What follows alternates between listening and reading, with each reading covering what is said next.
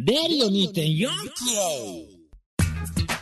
はい、始まりました。レディオ 2.9MC のジョニーですけどもね。え、あの、先週、だか、日曜日か。いや、先週発表になったんだけど、俺知らなかったニュースがあったんですよ、一つ。これは大変なもんだと思ったのが、あの、まあ、ここ最近ね、まあ、映画界においてはですよ、まあ、今年はいいろいろビッグタイトルが、あの、多いと。マットマックスね。マットマックスのすぐ後には、もう、あれですから、アベンジャーズが始まって、でで年末には「スター・ウォーズ」が待ってるというなラインナップなんですけどね。で先週ですねギズモートジャパンハマったら来年だったかな。アントマンだったかなタイトル。アントンマンかもしれない。アントンマンってことないな。アントマンだったと思うんだけどそれもまたマーブルのね新しいこうヒーローものが始まるんですよシリーズとして。で瞬時に体を小さくして戦うヒーローの話なんですよ。だからこう人が入れないとこパーッとキュッピャーっとも一瞬にしてこうもう1.5センチぐらいの大きさになってこう行動するヒーローだっていうわけ。これ見てと思って。そんでやっぱでもスーパーヒーローものっていうとやっぱ来年待ってるのは僕の大好きなマン・オブ・スティールの続編であるですね、えーまま、スーパーマン VS バットマン。タイトル違うかもわかんないけど、まあ、スーパーマンとバットマンが戦うやつがやるんですよね。でそれはなんか情報ないかなと思ってスーパーマンリターンズって映画見たんででちょっと見てみようと思ったら予告編が誰かがリークして予定よりも早くアップされてるっていうことになってたらしいんですよ。で見たんすよ予告編を。むっちゃ見たいね。本当に見たいね。あの、もうダーク、ダークなもうスーパーマンっていうかさ、スーパーマンがもうすごい驚異的な力を持ってるから、人類みんながそのスーパーマンにひれ伏してる状況になってるわけですよ。ね。で、スーパーマンのその多分真意ではないんだろうけど、スーパーマンもそこ戸惑いがあるんでしょうけど、でそうすると人間の中にいろんなタイプがいるから彼は神だっていうやつもいればいやあんなのは神じゃないと人間は人間で自分の力で地球を守るべきなんだっていうようなこう考えの対立してるらしいんででそこにバットマンが入ってってもう科学の粋を集めたスーツでそのスーパーマンと対峙するっていうとこまで予告編載ってて。めっちゃ見たくて。もうすごい話でしょもうこれ。だからもう軍人がもうスーパーマンが降りるとさもうみんなひれ伏してこうなポーズ取ってんだよもう。それ見たくて見たくて。もう大変もうドキドキドキドキいっちゃって。で「スター・ウォーズ」の予告編もさ新しいのやったんだよ。そしたらね最後のカットであのハンソロとハリソン・フォードとチューバッカが出てくるんですよ。年取ったハンソロ、えー、ハリソン・フォードが出てきて。もう俺は帰ってきたぜみたいなこと言うんだよ。もうワクワク止まんないでしょもうこれ。映画ファン来年までは死ねないんですよ、本当に。まあね、まあ、ハリウッド対策以外もいろいろまあ面白いのあるでしょうけどもね。れも見たくてさ、一人で夜中テンション上がっちゃって。いやで、これやっぱうーちゃんに伝えなきゃなんねえだろうと。ね。我々はなんつったってアメコミ好きですからね。で、まあ僕らね、まあバットマンバットマン好き、好きです、好きですしね。で、ダークナイトライジングっていうのはまあこけちゃった映画あったけどもさ。ベン・アフレックもかっこいいんだよあの新しいバットマンこう髪をさこう真ん中で化けててさいいんだよかっこいんだよな。ベ・アフレックも。いやあんだけうさんくせえと思ってたけど全然さもうほらバットマンっていろんな人やってきてるから役変わっても全然問題ないっすね。ほんと見てても。でいやそれテンション上がってね。いや楽しみですね。来年まではなんとか生きなきゃなんですね本当でね先週ですね、あの、週末なんか割と結構バタバタしてまして、あの、先週ですね、あれ行ったんですよ。あの、友達の結婚式って。で、彼ね、名前ね、あの、関口宏の息子に似てるから、関口智弘に似てるから、智弘君って言いますけどね、この智弘君の結婚式って、で、まあこれ、間接的には僕がきっかけですからね、奥さんと出会ったのもね。でもルンルンで行ったんですよで一応まあねご祝儀がまだギャラ出てないんであのちょっとあの友弘君にはちょっとビビたるもんしか払えないんだけど分割で払うからちゃんと俺って言ってさいやいいんだよそんなの気にしなくて。いやいやそういうわけにいかないもう俺だってなんて言ったって32だからねここはバッチリ払いたいから。ちょっとちょっと待っててって言ってさ。でまあご祝儀ね、まあ、周りには俺5万包んだって言いつつさ本当全然そんな額じゃなかったんだけど。で行ってまあ和装っていうかさそれだったんだけど。で見ててさそうするとさなんつうのあのほらあの、こう舞妓さんじゃねえや。あの巫女さんが舞うんだよ。神社でやってっからさ。でこうそこでこうみんなでこう座って見るんだけど。でそうするとさ他のこう観光客の人に見られるんだよその姿を。ね。で俺らもさそのもう立て込んでたんだろうねその日。だからあの俺らがもう着いた時にはもう別のあのー、こう夫婦の人たちが。あのやっててそういうふうにあ俺たちもああいうのやんのかな？なんつって言ってでも親族だけじゃないの？ああいうの？なんつって言ってあそうかね？なんつって言ってさそしたら友弘君の友達はヤンさんとかなんですよ。でヤンさんとかと言っててそしたらその高校の同級生だからその高校の同級生が何人か来たわけ。であの、ヤンさんが、あ、久しぶりなんだがわや？ってこう話しかけてて、で、俺もこう乗っかったんだよ、大ちゃんところも。あ、どうもどうも、つって言って、あ、よろしくお願いします、なんて言ったら、またさ、ね、うーちゃんね、うちゃこつさんね、またあの例のテンションで行くわけですよ。いやー、久しぶりですね、ってこう言ったら、誰だっけ？って言うんだよ。ね、向こうが。で、あ、いやいやいや、なんて言って、そしたら向こうスッて行っちゃうんだよ。向こう5、6人のグループだったんだけどさ、スッてどっか行っちゃって、そしたらうちの大ちゃんが怒っちゃってさ、何なんだあれは？ってこうさ、本当に知らない人、ね。本当に知らない人、ね。いや、久しぶりですね、なんつって言って、どうもどうも、なんつって言って、こうね、調子よく入ってったら、そんな風に対応されたから、大ちゃんが怒っちゃってさ、なんだあれなったく、せっかくジョニーが挨拶してやってんのによ、ってこうね。芸能人が挨拶してんだから黙ってニコニコしてりゃいいじゃねえかって怒ってて、いやいやいやいや、つって言って。じゃヤンさんも、いや、すまへんなって言うわけ。肩ポンと叩いて。す、すまなくねえしっていうさ、そういう風に周りに騒がれるとさ、逆になんか気まずいじゃん。なんか本当に。俺としちゃさ、ね？俺としちゃさ、あのー、なんつうの、ほら、別に感じ悪いとは思わなかったわけよ。まあ、あね、あ、もまあ、初対面だし、と思って、そりゃそうだよな、と思って、もう割とさ、最近はこう、パーティーが続いてるからさ、ウィース、チェイス、ウィース、ウィース、どこだったことあったっけ？いや、初めて、ウィースっていうノリばっかりだからさ、あ、そうだよな。まあ、レベルの低い一般人はこんぐらいのテンションだったなってこう思ったわけ。ね、失礼ないようにと思ったわけですよ。そんで、言ってたらさ、あのー、パパ君とかも一緒だったんだけど、怒っちゃってパパ君がさ、いや、だからね、つって、せっかくジョニーが挨拶しちゃったのに、ああいう態度とって悪いねって言うんだよ。いやいや、いいんだって。いや、いいんだっつうんだよ。とってさ、いや、なんか気悪くしてないいやいや、してない、してないから、してないから。ね、なんで気使われてんだよと思って。またいなくなったりしないよねって。いや、しないしないしない。しないしない。これでなんだよ。こんぐらいじゃなんないから。ね。業界人いろんなもう、寸見、もう、愛想悪いスタッフの人とかもいるから全然大丈夫だから。つってさ。で、時間になってさ、そこのこう待ってたんだよ。でそこのさ巫女さんが踊るとこにこうね俺たち行っていいのかなって言ったら「あ席空いったら行っていいみたいよ」って言うからバーッつって「行こう行こう行こう」っつって言って行ったんだよ。でさこう椅子座っててさもう早速大ちゃんとふざけるんだよ。もうなんかピーピャーとかなってるとね。それ真似したりして2人でさこうクスクス笑ってたわけ。で前から静かにしろとかってこう言われて黙ってたんだよね。したら俺の前に座った男の子がさ、俺の顔見て、あ、どうもお久しぶりですって言うわけ。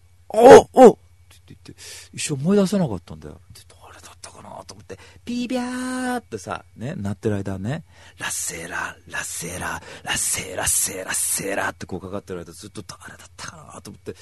そんで、さ、あの、なんですよ、お酒回ってくんですよ。で、こう、お皿ね、みんなに回されて、で、袋を出してさ、であのこの、えー、神社の方向に向かってみんなでお辞儀してくださいって言うからこうスーッとお辞儀してね本当にこう玉音放送みたいな感じでこうやって。そんでこう回ってきてお皿回ってきてでそこに日本酒入れてさちょっとこう飲めって言うんだよ。でこうちょっとこう飲んで俺飲めないからさ「いやすいません今日車なんでね」なんつって言って。でこう周りにまあまあ回してたりとかして。でそれ終わってさあのその神主さんね、あすいません、あの、このお皿、あの、お返ししたいんですけど、って言ったら、その神主さんが、あの、それも口つけちゃいましたって言って、はい。つって言ったら、あ、じゃあそれでしたらもう、あの、持って帰っていただいて構いませんので、って言われてさ、いや、持って帰っていただいてじゃねえんだよ。邪魔になんだ、こんな、と思ってさ、ね。邪魔になんの？と思ったから、大ちゃんにさ、あったも来た。ちょっと、そこに再銭箱があるからさ、そこにぶち込んじゃおうよ。とかってこう言ったら、パパ君に怒られて、ね。そんなこと言ったら結婚式はそれだけって話なんだよって言われて、あ、すいません、つって言ってさ、冗談で言ってんだね、本当に。それででも、いや、いいなと思ってて。で、さっき挨拶した彼をさ、思い出して顔見たら、あーっつって言って、そうだ、まあ、花火大会とか来たよね、とかつって、そうそうそう、なんつって言ってて。そしたら、その彼がね、その花火大会で出会った女の子と、だからあれですよ、うちゃんこれさ、我々やった花火大会ですよ。あの、うち個人的に開いた。そこで出会ったその女の子と、今度結婚するって言うんだよ。すっげえなと思って、これさ、結構あれですよね、カップリングの率、すごい前。だからそれからず、4年ぐらい前の話だ。うん。よ、ね、4年、花火みたいなやったやつで、やったやつでさ、あったんだよ。そんで、それで、あの、4年だ、4年ぐらい前だよ。で、それで、そこから付き合ってて、今度結婚するんですよ。って言って、へえって言って、それちょっと式呼んでよ、絶対。俺が、だって俺がくっつけたみたいなもんでしょ？って言って、まあそうですかね。そう、そうですよ。いや、そうですよ。だ、だ、そうですよ。だってね、あの、私がやろうって言わなきゃこの二人出会ってないんだから。そういうことですよ。で、ね、で、そんで、まあ、その披露宴になったわけさ。で、歩いて行ってて、もうルンルンですよ。あの、俺たち三人は大体結婚式とか行く前ってな、いや、どうしよう、明日何着てこうかな、憂鬱だな、とかって散々ぶつくさ言ってるくせしてさ、いざ行ったら一番楽しむタイプだね、ほんと。俺がそうなんだね、俺だけだね。で、行ってもうさ、もう女の子の LINE なんか聞いたりして、いやー そういうテクニックだけあんだね。で、受付やってる3人のいて、で、そのうちの1人の男の子がその結婚するんですって言った彼だったから、その2人もいい奴らでさ、で、もうすっかり意気投合しちゃって、写真撮ろうなんつって、こう、受付じゃないのに写真撮ってもらったりして、イェイなんつって言って、いざ式始まったんですよ。で、始まったらさ、もう楽しくて楽しくて、もう俺らのテーブル結構ご機嫌なメンツが揃っててさ、わーなんつって言って、ヤンさんとかにも散々もうね、ふざけちゃって。そんで、あのーその、ともひろくん夫婦とね、あのーまあ、写真撮ったりなんかしてさ、そしたら、俺がともひろくんなんか喋ってたら、その隅の方でさ、あのうちの大ちゃんがさ、ともひろくんのママさんとさ、喋ってんだよ。で、なんだ、畜生と思って、もうともひろくんに言ったの。いやね、ともひろくん奥さんね、俺がいなきゃ二人こうやって今日結婚できてないわけだから、すごい感謝してよ、俺には。って言ったんだよね。いや、それは本当そうだよね。そりゃそうよ。ね、直接的に俺はともひろくんの奥さんを紹介したわけじゃないけどもね、あの、俺がやろうって言わなきゃないんだから。って言って、そうそう、そうだ、そうだ、そうだ。って言って、そうでしょ？って言って、で、向こうで喋ってると、バーッと言ったの。で、言ってさ、そしたら、ともひろくんのママと喋ってるから、ママとパパと。あ、どうもどうもって言ったら、ともひろくんのママが、これたまに自画自賛させてくださいよ。ね。ともひろくんのママが僕見て、かっこいいって言うんですよ。ね。久々言われたなと思って、かっこいいほんまもうさっきからもう歩いてんの見てもずっと喋りたいと思ってたもん。うん、すっごいテンション高くて。で、あの、一緒に写真撮ってって言って、いいですよ、いいですよつって言ってこうさ、こう、肩なんか抱いてこう、ビッ撮ったりして。で、そしたらさ、大ちゃんが、これもうあれじゃねえかともひろくんのこれパパになるんじゃねえかって言われて、かもしんないななんつって言ってさ。で、こう、写真撮ってて。で、あの、ほら、両親の挨拶ってあるじゃないですか。お、あの、なんだ、お色直しの前に、つって言って。そしたら、パパ、ともひろくんのパパ喋って、ね。ともひろくんのパパが、いや、今日は本当にありがとうございますって、もうともひろくんみたいにも優しい人なの、本当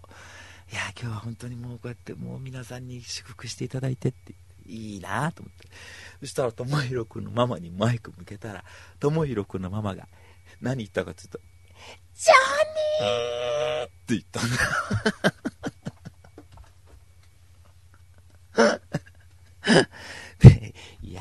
悪いななんつって言ってさでお色直し入ってね。でまあそれでなんだかんだこう式もまあ滞りなくとってももう爽やかに終わってですね。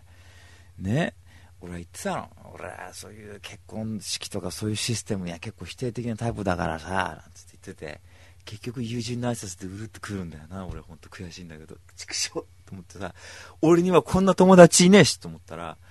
なんか泣きたくなってきちゃいました本当もうね。そんで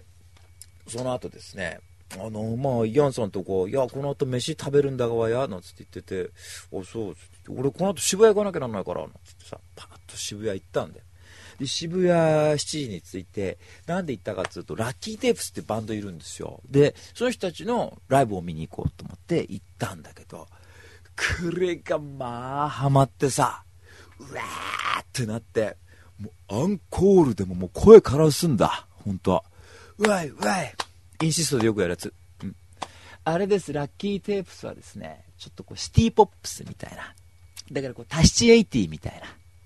感じの、もう僕一番好きなとこですよね、ほんともう。でもアンコールでもやんややんやしちゃって、うわーっつって言ってさ、でこう、カモン!カモン!ラッキーテープスインダハウス!カモン!とかって言って、でもう声ガラガラになってさ、で、周りともね、もうやんややんや騒いで、でねあの行ったんですけどラッキーテープスの今回コーラスやってた女の子が僕つながってるんですけどね。すんごい可愛くてあのつながってるにもかかわらずちょっとすっげえドキドキしました。俺やっぱ美人さんって苦手だなと思っていや参ったなと思って。でその後ねちょっと別口にライブあって行ったんすよ。で行ったらですねなんとそこでですね、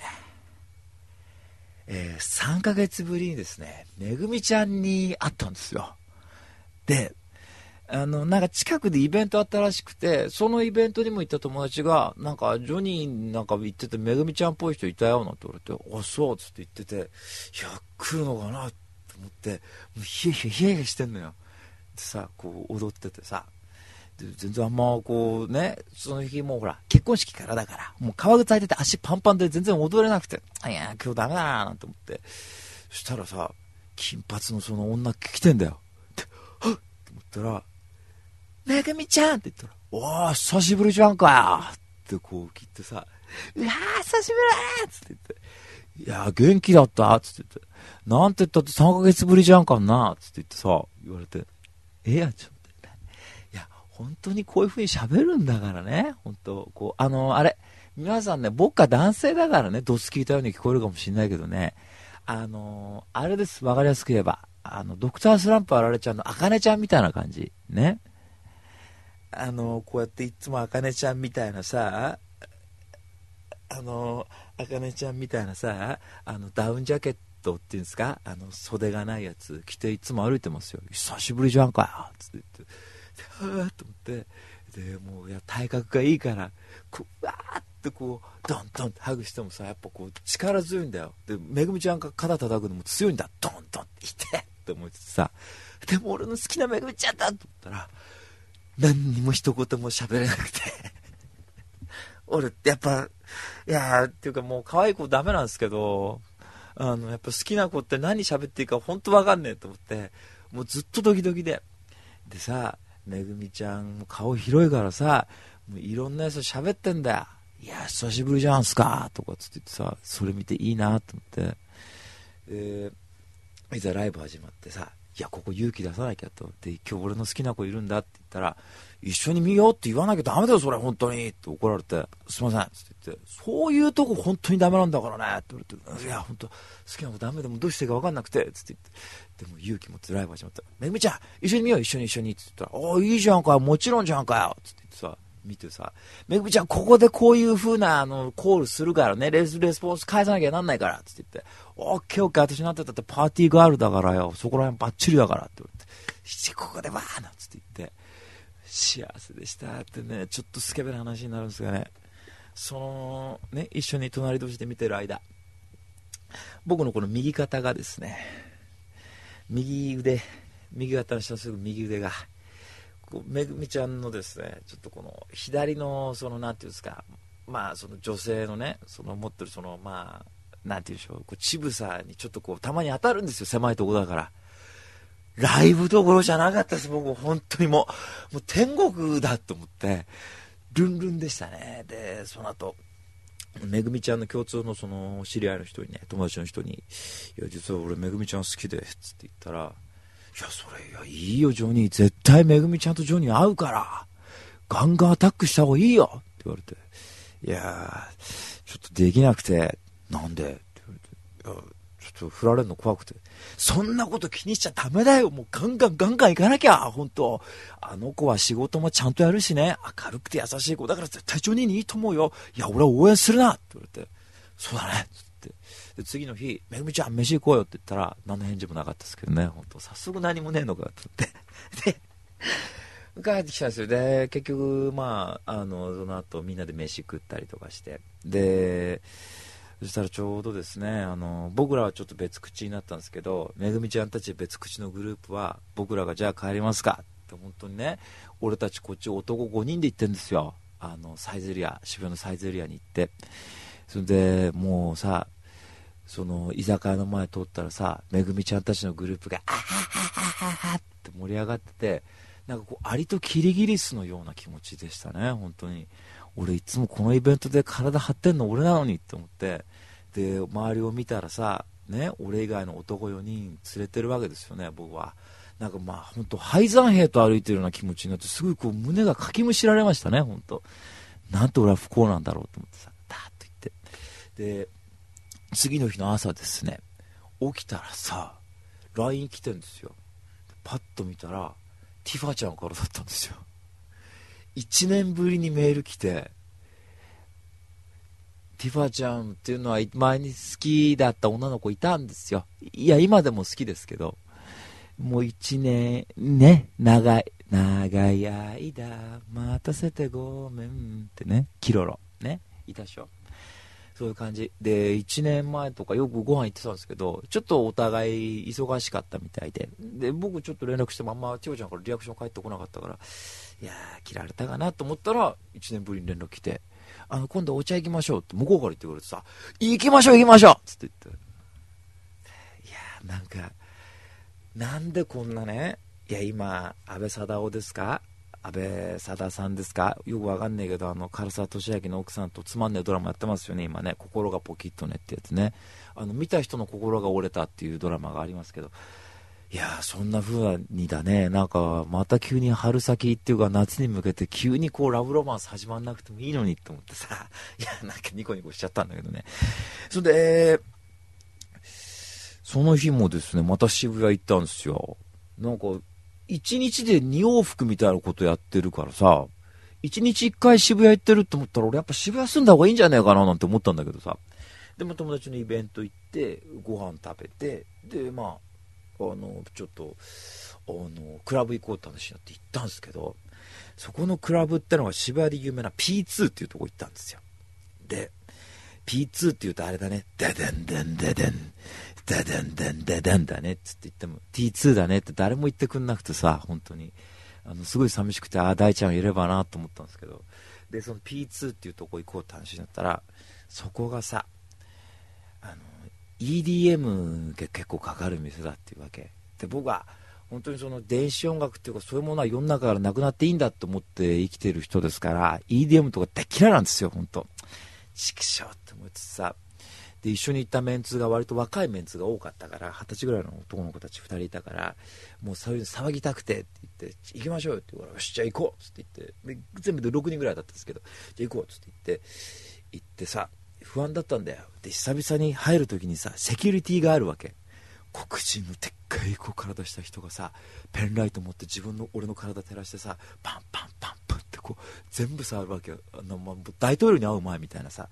で何か持ってるか？みたいなこと聞かれてもいやマリファナしか持ってないとかつって言ってなら OK って言われてね。あんなこと嘘なんだけどさ、ね、スーってこう入っていくとさ。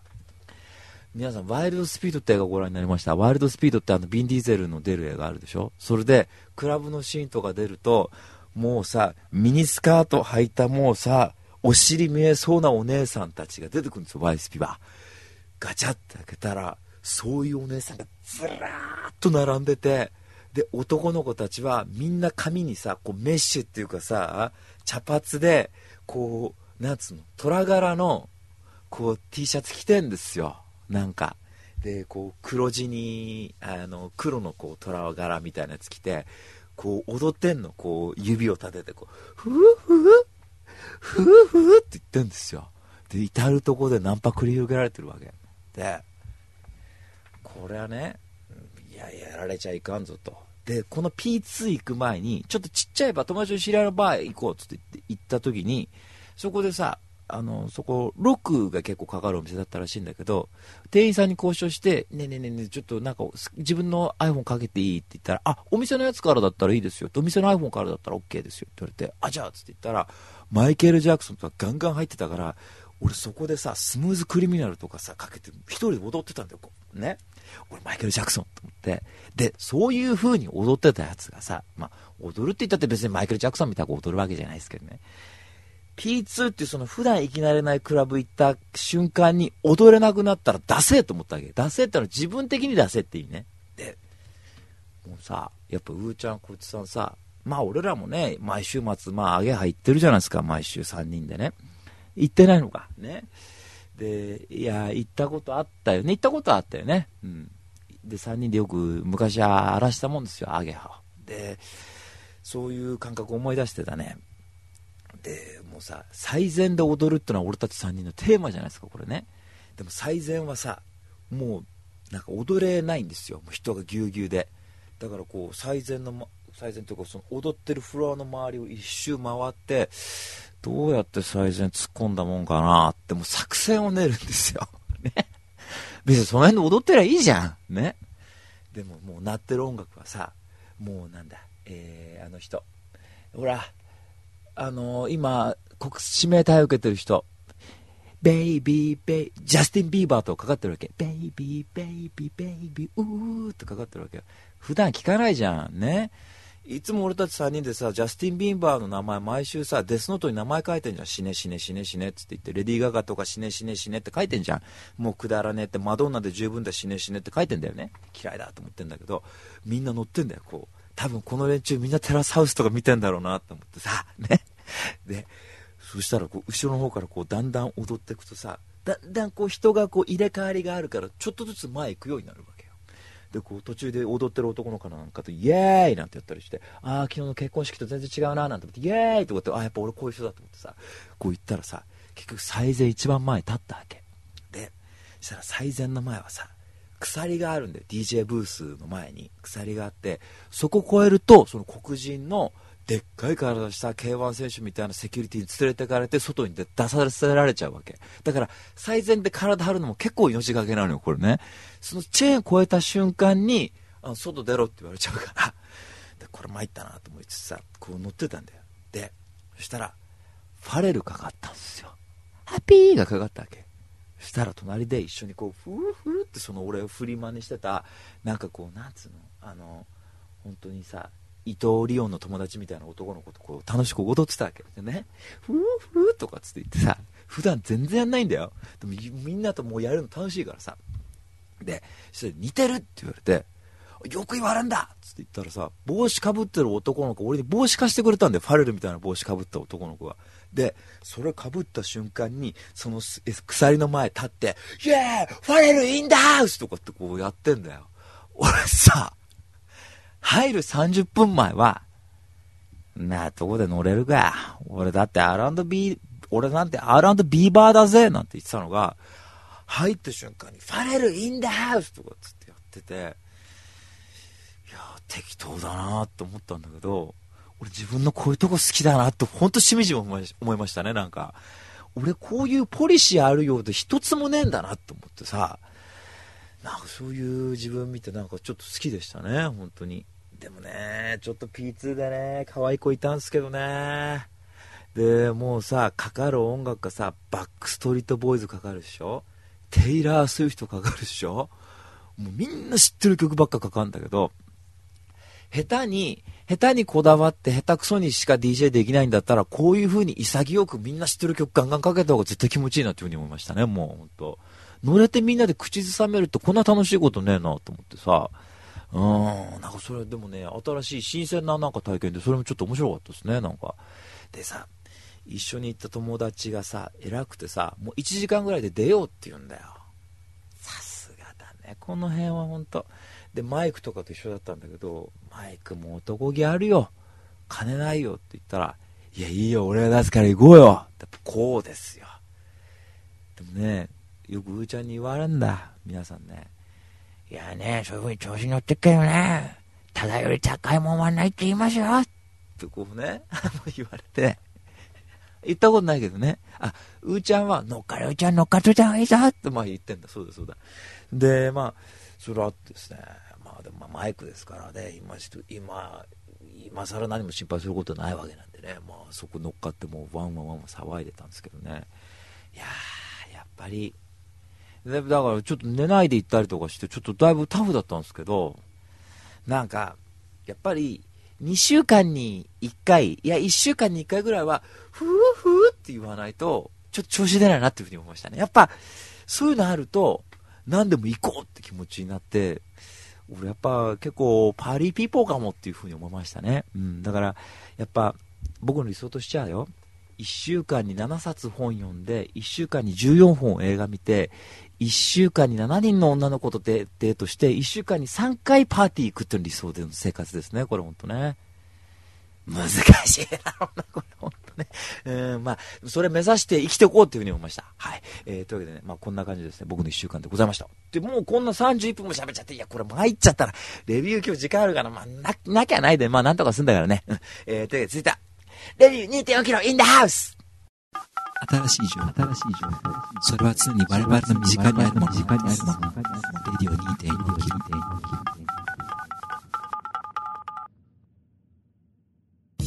はい。というわけで、レビュー2.4キロですけどもね。今日、こんなカミカミなのあれですよ。あの、ほら、すごい売り切れちゃったっていう、あの、ヨーグルトリーナ。ヨーグルトのあの、お水。ヨーグリーナ。飲んだ、飲んだ？あんま美味しくないね。あ、俺、いや、俺も好きだな、これな。そうだよね。うん。あ、カルピスみたい。ほんのり甘いっていうのね、いいですね。ああ、これ。あ、まずかったんで、いや、いやいや、何言ってんですか、もう。いや、一応、あのこのキリンさんからちょっとね、宣伝するように先ほどあのメールいただきましてね、あ、それメンズのメールじゃないんだ。あの、レビューの前にちょっとさらっとメールをですね、いつ、えー、えー、メールがですね、ラジオネームイデオンさんから、えー、メッセージが、レディオ2.4キロ皆さんこんにちは。ゲイリー・オールドマンです。先週の放送 聞いてないと分かんないじゃないかって。え、いつも楽しい放送ありがとうございます。ジョニーさんが映画レビューで高評価していた駅馬車見ました。すごく面白かったです。こういう古い映画は誰かに背中を押してもらわないとなかなか見ようという気持ちにならないもの。ジョニーさんに感謝です。って来てますけどね。ありがとうございます、本当もうこれもう私とうーちゃんとこっちさんとで喜びましたよ、本当に。あのこういう古い映画もにもいいのがあるってことをこう世間に広めるのが俺たちの使命だっていうふうに思ってますからこういうふうにだねやっぱ見てもらってすごく面白かったって言ってもらえるのは本当にもう心強くてですね今日もレビューはもうたくさん古い映画紹介しますよ本当、えー、大体一番新しいので30年ぐらい前の映画ですから、えー、あのね、新作もいいけどもね、あの古いのもいいってことなんだね。で、あと映画以外にも本もいいだろうっていうことでね、あとやってないの音楽ぐらいじゃないですか。音楽と芝居ぐらいじゃないですかね。ほんとこのレビューでやってないのね。音楽かけらんないからな。ほんといろいろこう、権利のいろいろあるから、本当に俺たちもそこら辺真面目だから、いろいろそういうとこいろいろあんのよ、ほんとね。うん。でまあ、それを言いつつ俺音楽そんな言うほど詳しくないけどね、ほんと。えー、というわけで、えー、イデオンさんありがとうございました、ほんとね。はい。えー、というわけで今日の、じゃレビュー行ってみましょう。はい。で、今日の1本目はですね、こちらですね。はい、来ました。えー、監督黒澤明主演原節子で 我が青春に悔いなしですね。はい。えー、黒澤明なんですけども、まあ、皆さんご存知のようにもう日本代表する映画監督ですけどもね、えー、で黒澤明さんの監督作品でこれ5本目ですかねえー、っと「俗姿三四郎」の後かな。うん多分ね映画としてはね、えー、でまあ、えー、公開年がですねえ1946年。今からもう70年前の作品ですね。はい。えー、で、まあ見たんですよ。で、黒沢さんはですね、今、実は言うとちょこちょこ追っかけて見てまして、やっぱり黒沢明見てないとバカにされますから、やっぱ見とこうと思って見てるんですけど、で、お話がですね、戦前の日本なんですよ。1933年がまず始まりで、そんで、あの、兄弟教授の八木原夫妻っていうのがいて、で、その娘の幸恵さんっていうのは、まあ、この子が主人公で原節子演じてるんだけど、で、糸川と野毛っていうね、こう、学生がいて、その学生たちがさ、最近日本がその右傾化して傾いてきてると。で、そこに、あの、反対をしようって、こう、運動、活動をやってんだ。で、やってて、で、教授にもさ、よく先生ももっとこう、活動的になってくださいなんて、そこで議論してたりするんだ。で、野毛っていうのと、このゆけさんっていうのがよく喧嘩したりするんだね。野毛さんは真面目すぎるのよ。そんなこと言って、とかって言って言ってんだよ。で、いや、ゆけさんももっと真剣になってもらわなきゃ困る。なんて言ってんだよね。で、そういう野毛が活動をやってる間に、捕まっちゃうんだ、野毛が。で、4年経つんだよ。で、そしたら、ゆきえさんがさ、その野毛が捕まったことにすごくショックを受けるんだよね。で、あの、最初はさ、あの、そんな野毛さんの活動なんて、なんて言ってたのが、実際やっぱ捕まったらものすごいその消失感をこう感じるんだよね。で、野毛が4年ぶりに刑務所から出てきて、どういう性格になったかっつうと、糸川っていうのが、野毛も変わりましたよって言ってたんだよ。糸川も割とこう、ゆきえさんのこと好きでアプローチしたんだよね。で、そしたら、いや、もうあなたの知ってる野毛はいないって言われて、いざ4年ぶりに会ったら、野毛があんだけこう急進的だった野毛がさいや自分もでも刑務所に入っていろいろと考えが変わりました。日本の古典とかも読んでやっぱ日本っていうのは素晴らしい国だなっていうふうに思ってますっていうふうになっちゃうんだよ。でゆきえさん、ま、もっとショック受けるわけそれにさ。でそれにショック受けてさ都会に出るって言うんで家を出るって言ってパーッと出ちゃうわけ。でそこでまた野毛に会うんだよ。たまたま都会東京に出た先でさで野毛とまた交流していくうちにさ実は野毛はまだそういう活動を完全に諦めてないんじゃないかみたいな話がちらっと出てくるんだよ。ね。で、野毛、糸川とかのこう中国もあるんだけど、野毛と結婚するんだ、幸恵さんが。で、結婚するんだけどさ、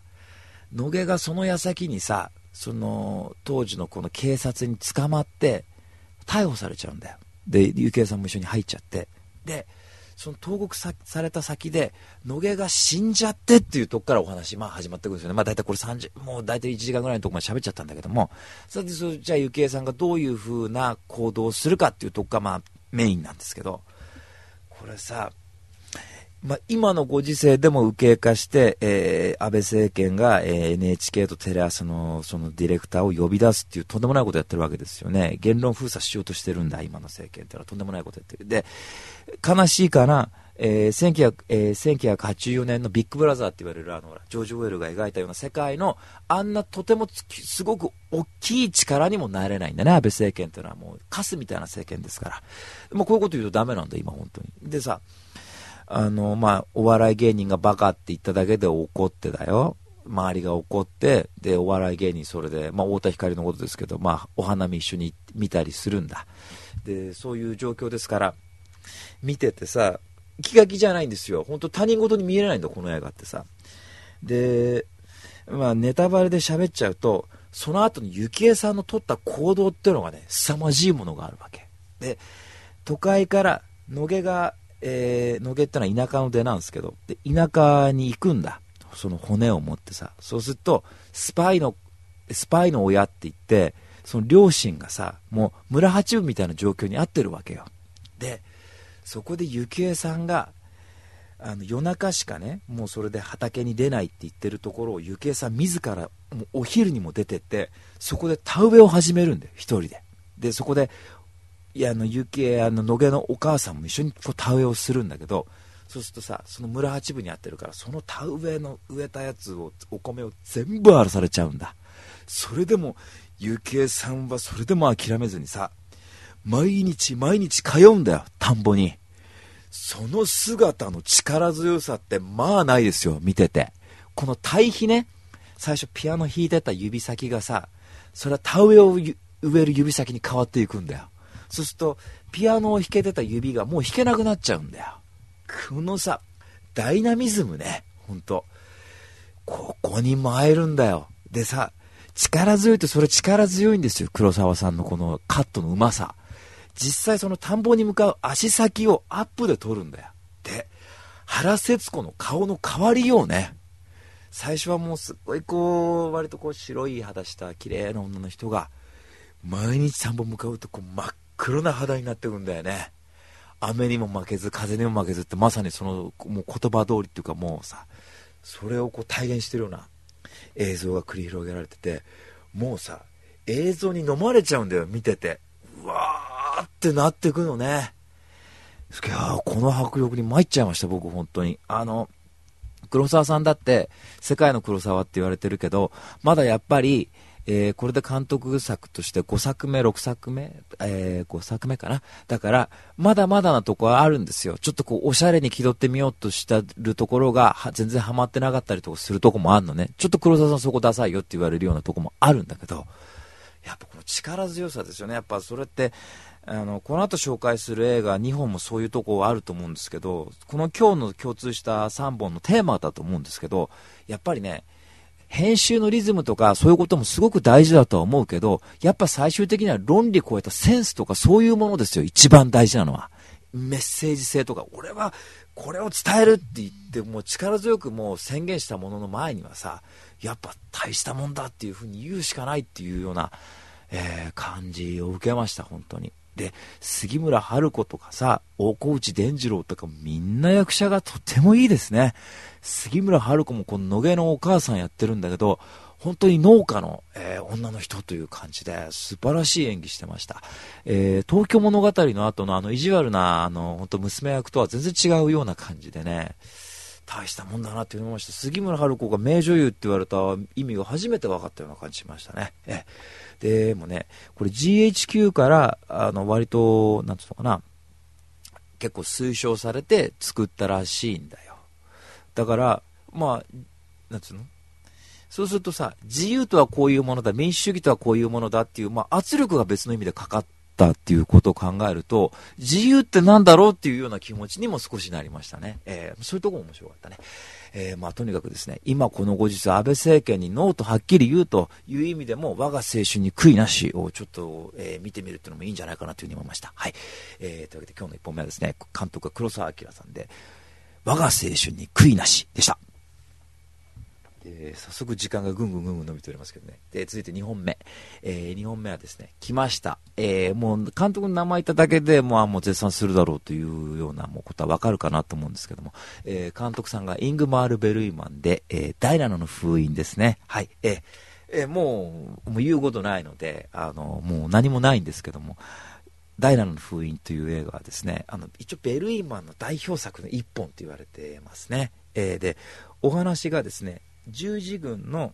まあ、だから十字軍の騎士の話で、で、その騎士が、えー、まあ、討伐先から戻ってきて、ヨーロッパに戻ってきたら、あの、ペストがすごい流行してましてね、で、こう、いろいろこう、荒れてるんだ、ヨーロッパの、ま、えー、こう、国がいろいろとさ、で、その中で、海辺でこう、とこうもう倒れてると死神がやってくるんですよ。その騎士のもとに。で死神がお前の命を奪いに来たって言うんだよね。そうすると騎士がさ主人公がちょっと待ってくれと。俺とチェスの対決をしないかって言うんだよ。で俺がチェスに勝ったらもう少し俺を長生きさせろってわけ。命を俺に与えろって言うんだよ。そしたら死神が面白いこと言うやつだって言ってその騎士とえー、死神がチェスの対決をするっていうそういう映画なんですよね。でかっこいいじゃない？命を懸けてチェスで対決するんですよ。で海辺にチェス盤を用意してさ戦うんだよ。かっこいいなと思って。で死神も分かりやすいんだ。全身黒ずくめのマントを頭からかぶってさ命を奪う時にバッとマントを開くんだよ。おおってもう死神って一発で分かるんだ。で俺は死だって言うんだよな確か。で主人公が何で長生きしたいかもう少し命が欲しいかっていうと神の存在を感じたいって言ってたんだよね確か。あのなぜ自分が生きてるのかそういう生きると意味は感じたいんだとで神の存在を俺は感じたいってこう教会で懺悔するんだよ告白をするんだで、告白をしてるのがその死神なんだよ。で、死神が顔隠しながらそれを聞くんだ。で、あの、あなたは信じないかもしれないけど、私はそれで、死神と、その、命の駆け引きを今やってるっていうんだよね。で、どういう風に死神に勝つつもりだって死神が神父のふりして聞くと、えー、死神は横から側面から俺を攻めてきてると。だから俺はあえてそこに罠を張ってるんだってこう告白をするんだ。そうすると死神がそれを聞いてさ、またこう、なんつうの、その主人公にずっと付きまとっていくんだね。そうすると死神が今晩宿屋でその決着をつけようじゃないかってこう言うんだけどさ。俺この話ってずっと運命でチェスをしてるだけの映画かなと思ってたんです。命をかけて。で、ずっとその結構個性的な作品かなって思ってたら、意外とさ、その騎士の周りの人たちも描くんだよ。で、結構それで村とかに行くんだけど、そこでほら、道家というか、まあ、ピエロみたいな人たちの、こう、まあ、話に絡んできたりするんだよね。そうすると結構さ、喜劇的な部分ってこの映画で結構出てくるんですよ。で、そこになかなかハマんなくて。俺だって見る前はさ、死神とチェスをして、どっちが勝つか負けるかっていうことを描いてる。神の不在を描いてるって思ってたら、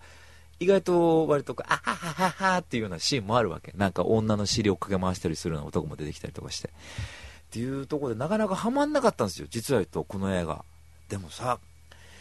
やっぱり最後まで見ると、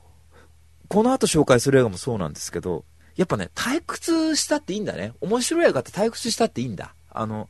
途中で、いや、参ったら面白くねえなと思って見るんだけど、なんかそれでもさ、気になるんだよ。で、やっぱ、映画これ全部ネタバレで喋っちゃうんですけどね、その結局、その死というものが、やっぱり、そのペストが蔓延していて、もう死が常にそばにある状況だと、もう世の中がもう荒れ果てていて、もう命がどんどん投げ出される状況だと、死というものが悲しみでもあるけど、同時にね、死がやってきたって喜びを感じる人もいるんだよ、これは。ここをさ、描くっていうとこですよね。だから、いろんなそのシニア解釈があるわけだよね。で、道家で喜劇的だっていうところがあるという風な話今しましたよね。で、最後は、結局、ペストがみんな蔓延して、その騎士の周りの連中がみんなその死神に連れてかれるんだよ。みんな死んじゃうわけ。で、唯一騎士がチェスの駆け引きをやってる間に行ったことっていうのが、これ神っぽいんですけど、ちょっとキリストっぽいよ、キリスト教っぽい感じがするんだけど、自分がその死神と対決している間に、夫婦がいるんですよ。子供が生まれたばかりの夫婦。で、彼らを逃がすんだ。その自分に注意を引きつけて。だから死から逃がすんだね。自分の命を、えー、その、えー、自分の命を糧にして。そことかさ、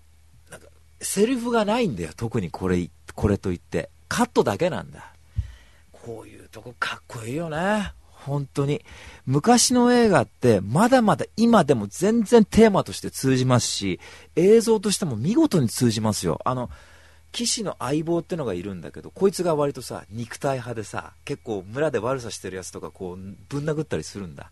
そういうとこってなんかちょっと新曲のウェルギリウスの関係性にも見えるような感じもしましたよね。ちょっと一人が力強いっていうところで言えば、導き手っていうのはちょっと違うかもしれないけれども、いやーなんかその辺面白かったですね。で、最後、最後のカットをこれ説明させてください。ちょっと最後1分ぐらい聞かないでほしいんだけども、最後は、みんな連れてかれるでしょ、死神に。そうすると、その騎士が逃がして、主人公が逃がした、その夫婦の旦那さんが、ちょっとそういう霊感が強い人って、なんかそういうのを感じるらしいんだ。そうすると、奥さんに言うんだよ。ね、見ろよ。みんなが丘の上で楽しそうに踊りながら死神に手をつないで、つながれて、踊って向こうへ行っていくよって言うんだよ。参ったね。あのー、やっぱその世界四大巨匠って言われるのはタルコフスキー、えー、スタンリー・キューブリック、イングマール・ベルイマン、黒澤明っていう話を前ウィキペディアで見たけど、嘘だと思うけどね。まあ、あのー、4代なんていうことはなくて、もう何十代と、ルッキノ・ビスコンティはいるわ、フェリーニはいるわ、素晴らしい監督って本当たくさんいるけど、いやー、大したもんだ。つまんないけど、これ絶対見た方がいいです、これ。60年前でも全然見れる、本当今言ったように。だから、ベルイマン、みんなで見ましょう、本当まあ、私みたいにインテリじゃないとちょっと面白くないかもわかんないけどね。うん。ね。まあでも、こんなバカな中卒でも楽しいって思えるんだから、大学、高校出た人が面白くないわけはないですから、絶対見てちょうだい、はい。えー、というわけで今日の2本目はですね、えー、監督はイングマル・ベルイマンで主演がこの人も言っちゃ忘れちゃいけないね、マックス・フォン・シドーでダイナの封印でした。はい、えー、で、続いて3本目。もう時間がないですけどもね、えー、3本目。これさっき見終わったばっかですんで、もうまだ自分の中で噛み砕けてないですから、あんな1、2本でも全然噛み砕けてないのに勢いだけで喋ろうと思ってるけどもね、まあ、これはよりそう出ないですよ。えー、で、監督さんが、これもこの人も名前言っただけで大絶賛するよ。えー、監督さんが、えー、ベルナー・ヘルツォークで、主演が、えー、クラウス・キンスキーで、フィッツ・カラルドですね。はい。えー、で、フィッツ・カラルドっていうのはですね、まあ、だヘルツォークって多分一本選べと言われれば多分アギーレになると思うんですけども、えー、フィッツカラルドという作品でこのカンヌの監督賞を取ってんだね。1982年だか80年ぐらいにさ。で僕は僕はザ・ムービーというその冊子を買ってた時にフィッツカラルドって映画で紹介されてたんだ。でお話はですねえー、まあアギーレと一緒でまあその南米が舞台でさ、アマゾンの辺りが舞台で、そこのアマゾンの奥地にオペラハウスを作ろうとする男の話なんだよ。で、オープニングからこのクラウス・キンスキキンスキー演じるフィッツカラルドってのがさ、オペラ大好きだからさ、船漕ぎながらさ、ね、早くオペラが始まる始まるって言って、もうそのオペラがやってきたのも楽しみにしてしょうがないんだ、もうね。で、そしたら入場券がないし、あとそういう服装だから入れられないっていうんだよ。もうボロボロの服装で来ちゃってるからね。もうヨロヨロになっちゃってスーツとかも。そしたらさ、恋人と一緒に説得するんだよ。その門番っていうか、その受付係の人。いや、2000キロ船を漕いできたし、入場券なくても、もう自分はいつかこの楽団を呼びたいから、絶対見せてくれって言ったら、で、僕がオペラハウス作った時は、君をね、その受付係としてまた入れるから、頼むよって言ったら、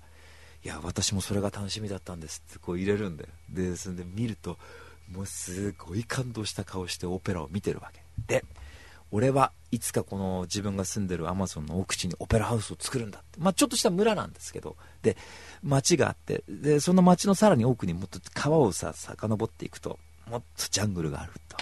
でそこに、えー、まあ、その町にオペラハウスを作るんだけどもう周りから馬鹿にされてんの。こんな田舎に作ったってしょうがないんだっつって言って、そんでパーティーでもうまた喧嘩したりするんで、そこで、俺の夢をバカにするのかって言ったら、次の日さ、フィッツカラルドがさ、ね、今週の発表する人フィッツカラルドですよ。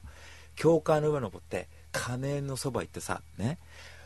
オペラハウスができるまではここで教会なんか一つも開かせないぞってこう街で大暴れしてるわけ。教会なんかなんだオペラハウスの方が大事じゃないかってこうね。言ってんで。まあ、ある意味正論ですわね、これはね。そしたら、まあ、結局、オペラハウス作るためには金がかかると。で、金を得るために、ゴムの木をそのジャングルの奥地から栽培してるところから持ってきて、それでお金にしようって言って、フィッツカラルドがジャングルの奥地にボロボロの船を恋人からお金借りて、えー、そのジャングルの奥地に向かうっていうお話なんですけど、この恋人クラウディア・カルディナーレ、いや、山猫とか出た女優さんですけどね、この彼女がさ、娼婦なんだよ。で、娼婦の上官とかそういうのやってて、いろんな女の子囲ったりしてんだ。でさ、それでもフィッツカーラルドさ、そういう女性でも、まあ昔ですからね、100年ぐらい前の話だから、今とちょっとこの、まあいろいろ状況が違うかもわかんないけど、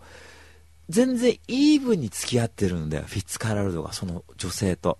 ある意味さ、ちょっと裏街道というかさ、まあもうちょっと市民権得てたかもしんないけどね、こういうちょっと一種の社交場としてさ、それでもフィッツカラルドがさ、イーブンで使うでしょ？で、彼女もすごく明るいんだよ。でこの映画ってやっぱオペラハウスをそのアマゾンの奥地にっていうだけあって、実質的なテーマとして明るいんですよ。でもさ、進んでいくとさ、またフィッツカラルドが選ぶ連中っていうのはその船で乗せる連中っていうのがさ、もう酒ばっか飲んだくれちゃったさ、料理人とかさ、選ぶんだよね。本当もうその面接するとこからもう酒飲んできちゃってんだもん。そういう人が選んででその酒飲みの料理人もさ女船に連れ込んじゃうんだよで女を連れ込むなって船長から言われるんだけど助手がいなきゃ料理が作れねえよって言ってこう連れ込むんだよでそんでもうやんややん実際それで女で揉めたりするんだでその女途中で降ろしたりとかしてでアマゾンの奥地向かうとやっぱその先住民っていうのがいるわけですよねで先住民に囲まれちゃうのよ。だから、これってジョセフ・コンラッドの闇の奥なんですよ、要は。地獄の目視録とアギーレナのやってることは一緒なんです、全く。ジャングルの奥地に向かうっていうところで言えばさ。でさ、洗練されてないから、この、えー、我が青春に悔いはなしと、悔いなしと、大乱の封印と一緒で退屈するんだけどさ、フィッツカラルドの見せ場として、いざそいざその先住民の、えー、村に着きましたと。ね。で、先住民が、フィッツカラルドを見て神だと思うんだよ。その白い神だと。で、こ白い神がいずれ自分たちを船に乗せて、その悲しみも死もない国に連れていくって信じてるんだ、その先住民たちが。で、フィッツカラルドがこの先住民たちを使って、えー、作業をするんですけど、その作業を何にするかっていうと、川はもう戻れないと、ね、なったら、この山を削って、その山を船を越させるっていうんだよ。だから、船がですよ、山を越えるんだ。しかもそれ人力で越えてきますからね。船のエンジンを使って。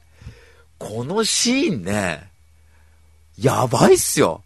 実際もうフィッツカラルトといえば、この山、船が山を越えるシーンだって言われてるぐらいで、紐をグーって引っ張ってさ、船の、船のエンジンをかけて、で、実際そのウィンチで杭を立てるために、先住民の連中がガッとその、杭を立てていくとこなんか、もう映画じゃない。もうドキュメンタリーだよね、ほとんど。でも、この迫力すごい。で、その後、船が降りた先で、っていうとこもちょっとあるんですけど、まあ、ちょっとストーリーとかはちょっとね、なかなかちょっとこう、解釈しづらいとこもあったりするんだけど、やっぱアギーレとかと一緒で、このヘルツウォーク作品が持つパワーね、あの、クリスチャン・ベールが出た、あの、戦場からの脱出っていう素晴らしい映画がありましたけどね、俺と大ちゃんで見て、100点だって言ってさ、大体100点だって2人で言う映画って結構多いんだけど、名作だってこう言う映画多いけどね。で、そういう俺と大ちゃんが名作だって思ってた映画が、前のバイト先で100円で売られてた時に、すごい悲しい思いをしたってことがありましたけどね。あのー、まあ、それで、えー、クリスチャン・ベールっていう人は、えー、俳優史上一番面白い映画に出てる人はこの人だって俺と大ちゃんの評価は揺るがないですけどね。まあ、とにかく、まあ、ヘルツォク作品もとてつもないこのパワーね、えー、もう素晴らしいですから、船が山を越えるっていうね、いやー、素晴らしい、本当もうこれ、もうとにかく見てちょうだい。あの、その夢にかけた男の姿、生き様っていうものがこんなに迫力持って、えー、叩きつけられてる作品はないと思いますから。いや、たくさんあるけどね、他にもあるけど、まあ、ヘルツウォークなりの味付けがあって、えー、まあ、画面に叩きつけられたってことですから、これちょっとね、皆さん見てみてくださいよ。その辺のくだらない映画なんかもう見れなくなるよ。うん。俺その後ちょっと別口の映画見たけどね、まあ面白くなかったもん。やっぱ山越える方がすげえなと思ったもんね。CG じゃないんだから。人力で本当にやってんだから。うん。やっぱ画面に出るよ、それは本当。だから、ぜひぜひ見てみてください。はい。えー、というわけで今日の3本目はですね、ベルナーヘルツォークでフィッツカラルドでした。というわけで、以上、レビュー2.4キロでした。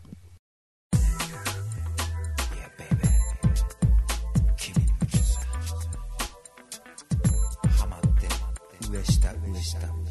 レディオはい、というわけでちょっともう、えー、時間がないので、えー、パンっていう僕の拍手の音も入ったかと思いますがね、えー、まあこんな感じのレディオ2.4キロでございました。はい。えー、というわけで、えー、レディオ2.4キロではですね、えー、先ほどイデオンさんからいただいたようなですね、ああいうもうあったかいメール、えー、フィッツカラルド見たけど最高だったじゃないかというようなメール募集しておりますんで、もう、ベルイマン作品止まらねえよとかね、えー、黒沢作品万歳と、まあもうこの3人も名巨匠と言われてるからね、まあ間違いないんだけどね、まあいろいろまあメール募集しておりますんで、じゃんじゃん送ってください。はい。というわけでこんな感じのですね、レディオ2.4キロでした。というわけでまた来週、フィッツカラルド・ベルイマン・クロサキラ・アミーゴ・ゲルバトス。アディオス。